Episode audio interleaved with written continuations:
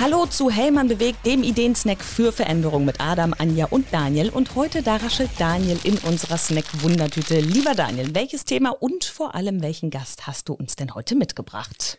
Ja, hallo Cora. Ähm, ich freue mich. Ich habe heute den Stefan Samurai mitgebracht. Der arbeitet bei uns in der Abteilung Safety Solutions. Ähm, Stefan ist sehr viel bei Kunden vor Ort, deshalb dementsprechend viel unterwegs. Und das Besondere ist, Stefan macht das alles voll elektrisch. Das heißt, er ist ein Elektroautofahrer und deshalb ähm, möchten wir heute mit ihm ein bisschen über das Thema Elektromobilität sprechen und vielleicht mit dem einen oder anderen Vorurteil aufräumen und einfach mal so ein bisschen Stefans Erfahrungen hören und kennenlernen. Das machen wir doch jetzt. Stefan, schön, dass du da bist. Ja, hallo, vielen Dank.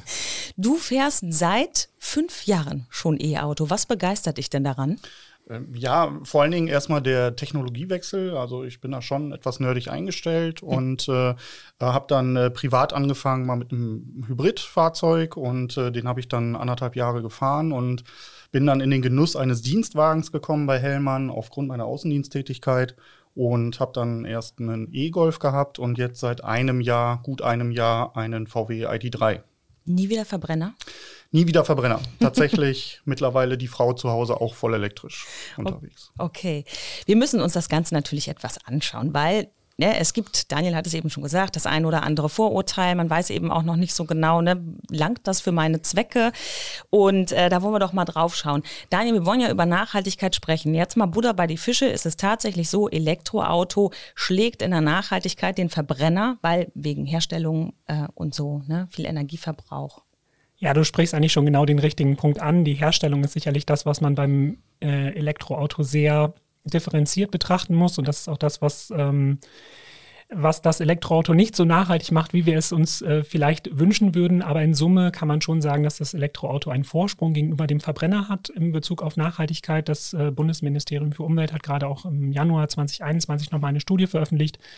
Und ähm, wo man einfach sagt, dass äh, über den kompletten Lebenszyklus eines Autos das Elektroauto ähm, um 30 Prozent weniger Emissionen ausstößt und auch bezogen auf den einzelnen Fahrzeugkilometer das Elektroauto schon jetzt einen Vorsprung hat und man bis 2030 noch erwartet, dass sich dieser Vorsprung ähm, noch weiter ausbauen wird aufgrund des äh, höheren Anteils von ähm, nachhaltig erzeugtem Strom. Mhm. Von daher kann man schon sagen, in Summe ist das Elektroauto nachhaltiger Du hast eben von dieser Studie gesprochen. Wir wollen natürlich hier richtig gute, knackige Infos geben und äh, dann werden wir das natürlich einmal verlinken für euch da draußen, damit ihr euch das nochmal ganz in Ruhe angucken könnt.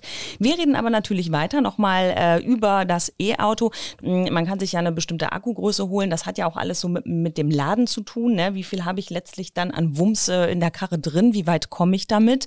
Wie weit kommst du denn so, Stefan? Ähm, also mein VW, der äh, ist übrigens derselbe, den Daniel auch fährt. Daniel hat den jetzt mit dem etwas größeren Akku bestellt. Ich habe den mit dem mittelgroßen Akku bestellt. Und äh, da haben wir halt einen relativ guten Vergleich. Also ich liege mit meinem Akku ähm, reelle Autobahnreichweite bei rund 280, 300 Kilometer. Dann ist immer noch so ein bisschen Reserve drin, dass man dann auch noch mal vielleicht die nächste Ladesäule ansteuern kann, wenn mal was ist. Aber da so plane ich halt, ne, so 280 Kilometer. Ja, da hm. sagt jetzt der äh, noch nicht so e-mobilitätsgeneigte Mensch, damit kommt man ja nicht weit.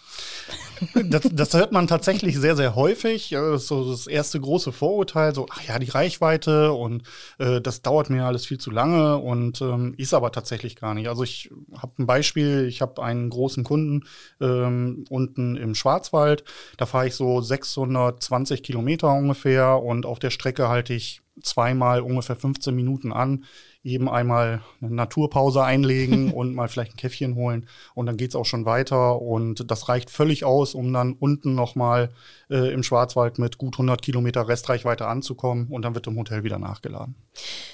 Du erlebst auch bei diesen Ladefahrten immer ganz interessante äh, Geschichten, hast du mir erzählt. Kannst du uns mal eine erzählen? Was, was hat man, was, was ist so das ähm, die Geschichte an der Ladesäule. Vielleicht können wir mal raushauen. Ja, da, da gibt es tatsächlich einige, ähm, weil die Leute interessiert das schon. Also man merkt das in der Fläche tatsächlich, äh, dass äh, auch wenn man vielleicht so in den sozialen Medien liest, und nein, das kommt für mich nicht in Frage, sind die Leute doch interessiert, wenn sie dann mal jemanden treffen. Und äh, so das prägendste Erlebnis war, äh, dass ich eben auch Ladepause eingelegt habe, hatte, war auch mittags rum, also es war auch Mittagessen geplant für mich und äh, da habe ich an der Ladesäule angehalten, habe ganz normal das Fahrzeug angesteckt und auf der Bank nebendran saß jemand, äh, der auch im Fastfood-Restaurant gerade war und äh, sich dann seinen Burger einverleibt hat und äh, fragte dann aus dem Bauch heraus so, hey, äh, wie lange musst du denn jetzt hier stehen, damit du weiterfahren kannst? Ich sage, naja, ich sag, ich habe jetzt hier so halbe Stunde knapp geplant. Ja. Und der gute Mann sagte dann auch, äh, das ist mir ja viel zu lange und halbe Stunde warten. Ich sage, naja, was machst du denn jetzt hier? Und er sagte, ja, ich mache Pause. Ich sage, na ja, ich auch. Also nur, dass mein Auto dann wieder vollgeladen ist. Beim Laden muss man halt eigentlich als Mensch nichts tun. Ne? Das ist vielleicht irgendwie so, das ist keine aktive Beschäftigung. Gibt es denn genug Ladesäulen? Also das ist ja, glaube ich, auch noch so eine Stammtischweisheit, sagen wir es jetzt mal so, oder? Genau, also dann äh, wird auch oft gefragt, so hey, äh, wie ist das denn unterwegs zu laden? Das, da findet man noch keine Ladesäule oder man muss warten. Äh, mittlerweile gibt es so viele, also wo ich angefangen habe mit dem vollelektrischen Fahren, ähm, musste man sich wirklich nochmal Gedanken machen, wie plane ich meine Route, habe ich nochmal so eine Ersatzladesäule, falls mal kaputt oder voll oder sonst irgendwie was passiert und mittlerweile mache ich es nicht mehr. Ich fahre einfach drauf los, so wie man es jetzt auch mit dem Verbrenner macht. Wenn ich dann meine 50, 40 Kilometer Restreichweite noch drin habe, dann äh, schaue ich nächsten Rastplatz, nächsten Rasthof, ist eigentlich so gut wie immer schon eine Ladeinfrastruktur vorhanden. Daniel nickt, also ist es tatsächlich so, dass sich dann in den letzten Jahren einfach viel getan hat. Ne? Also wir sind vielleicht noch auf dem Stand manchmal mhm. vor sieben, acht Jahren, wo es gerade, sage ich mal, anfing. Ja, ich war ja selber auch schon seit vier Jahren jetzt äh, voll elektrisch und ähm, kann das nur bestätigen, was Stefan gerade gesagt hat. Am Anfang musste man noch sehr genau seine Routen planen. Äh, da musste man auch ein bisschen leidensfähig sein, ähm, weil die. Ladesäulen vielleicht ähm, nicht funktioniert haben, defekt waren, ähm, das Kartenlesegerät nicht funktioniert hat oder sie auch mal zugeparkt waren, mhm. häufig von Verbrennern. Ähm, aber mittlerweile hat sich das komplett geändert und wir haben gerade auf dem Weg hierher auch genau darüber gesprochen, ähm, dass man eigentlich losfährt und man fährt an der nächsten, am nächsten Rastplatz, an der nächsten Raststätte raus und hat mittlerweile fast immer eine Ladesäule. Also man muss gar nicht mehr vorher großartig planen. Ähm, und in der Regel sind sie auch immer frei. Also ich habe zum Beispiel noch nicht das Problem gehabt, dass sie auch zugeparkt waren, dass ich nicht an einen Ladeplatz kam. Hm. Also ich oute mich mal, ich fahre noch einen klassischen Verbrenner, finde aber E-Mobilität super interessant. Ich glaube auch, dass viele der Kolleginnen und Kollegen es interessant finden. Nur es ist natürlich so, wenn ein neues Auto dran ist, ne, gehe ich jetzt einfach in den Laden und hole mir das neue E-Auto. Ähm, da sind natürlich so, so ein paar Abers noch dabei. Das eine Aber ist eben, ich weiß nicht, wie funktioniert das mit dem Laden, wie geht das? Da sagt ihr aber, schafft ihr gerne unter Kolleginnen und Kollegen Abhilfe. Man darf sich die mal bei euch leihen, ne? Sehr gerne sogar. Also äh, da haben wir überhaupt kein Problem mit, wenn es mal passt am Wochenende oder so. Ähm, gerne einmal anfragen bei mir, bei äh, Tobi, bei Daniel ähm, dass wir da dann einfach das Auto fürs Wochenende mal durchtauschen. Da, so in einer Stunde Probefahrt ähm, kann man da mit, mit dem E-Auto nur relativ wenig machen und da mal irgendwie probieren, wie das mit dem Laden ist. Da macht das schon Sinn, das Ganze übers Wochenende mal einfach auszuprobieren. Mhm. Das ist das eine, äh, was ihr den Kolleginnen und Kollegen mitgeben möchtet. Das andere ist, ihr habt mittlerweile einen äh, HR-Bot, den vielleicht die einen oder anderen schon äh, aus, aus anderen Thematiken kennen und der gibt mir jetzt auch mittlerweile bei Hellmann Infos, oder wie ist das über E-Mobilität? Genau, den HR-Bot, den gibt es schon seit längerer Zeit äh, von der Personalabteilung mal eingeführt, um da so ein paar Standardfragen zu beantworten. Äh, und den haben wir jetzt mittlerweile auch für äh, Fragen zur Elektromobilität gefüttert. Äh, explizit dahingehend, wie funktioniert das bei Hellmann? Äh, kann ich mein Privatauto vielleicht auch laden? Und ähm, was gibt es da für Regelungen und Spielregeln? Ähm, und es funktioniert eigentlich relativ gut. Das heißt jetzt, für mich als Außenstehende, das wird von Hellmann schon unterstützt, dass man äh, E-Mobilität gerne fahren darf, ja? Genau, das Unternehmen unterstützt die E-Mobilität. Ähm, auf der einen Seite für die, für die Dienstwagenfahrer gibt es halt ähm, die Car-Policy, in der festgelegt ist, ähm, wie E-Mobilität eingebaut wird in das Unternehmen. Ähm, man hat da den einen oder, die, den einen oder anderen Vorteil in der Bestellung, aber mhm. auch für die äh, Mitarbeiter, die privat ähm, elektrisch fahren, unterstützt das Unternehmen aktuell das äh, Laden auf dem Betriebsgelände. Das heißt, auch der Mitarbeiter, der mit seinem privaten Elektrofahrzeug kommt, kann es an den Ladestationen bei Hellmann laden. Ähm, wichtig ist dafür einmal die ähm, Konzernbetriebsvereinbarung zu lesen. Man muss einmal gegenzeichnen und dann ähm, darf man loslegen dann darf man loslegen. Allerletzter Punkt auch für diejenigen, die ähm, ja gegebenenfalls äh, privat nochmal auf die Idee kommen sollten. Ich zum Beispiel kaufe ich mir ein E-Auto. Wichtigster Faktor, Kosten. Wie ist es? Ist teurer. Nicht unbedingt. Also es gibt Modelle, wo das elektrische, die elektrische Variante durchaus noch teurer sind. Ähm, wir haben im Moment den Vorteil, dass wir oder dass Elektrofahrzeuge stark gefördert werden mhm. von der Bundesregierung und von Herstellerseite auch. Und äh, da hat tatsächlich der ADAC jetzt relativ frisch im April äh, einen sehr, sehr großen Kostenvergleich ähm, herausgegeben. Kann man sich online anschauen. Den verlinken wir natürlich.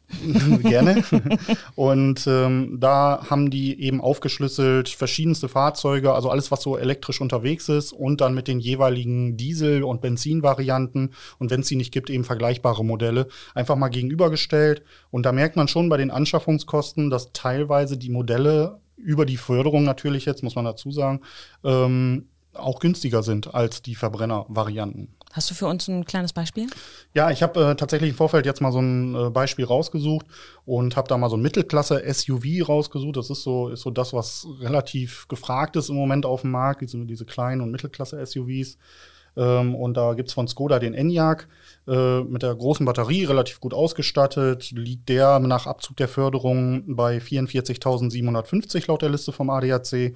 Und die vergleichbaren Modelle, das wäre dann der äh, Skoda Kodiaq als Benziner und als Diesel. Und da ist zum Beispiel der Benziner tatsächlich noch leicht drunter, äh, 500 Euro, und der Kodiaq als Diesel allerdings 2000 Euro im Anschaffungspreis höher vergleichbar ausgestattet. Ihr könnt euch gerne bei Daniel und bei Stefan melden, falls ihr mal einen Ausflug mit einem E-Auto machen wollt, falls ihr äh, über Hybrid sprechen wollt. Auch das schaffen wir zeitlich einfach nicht mehr, aber auch das kann man vielleicht bei euch nochmal thematisieren. Und sowieso bei allen Fragen rund um E-Mobilität. Und damit würde ich sagen, das war's mit Hellmann bewegt. Hört auch beim nächsten Mal wieder rein, dann bringt Adam euch einen Ideensnack für Veränderung mit.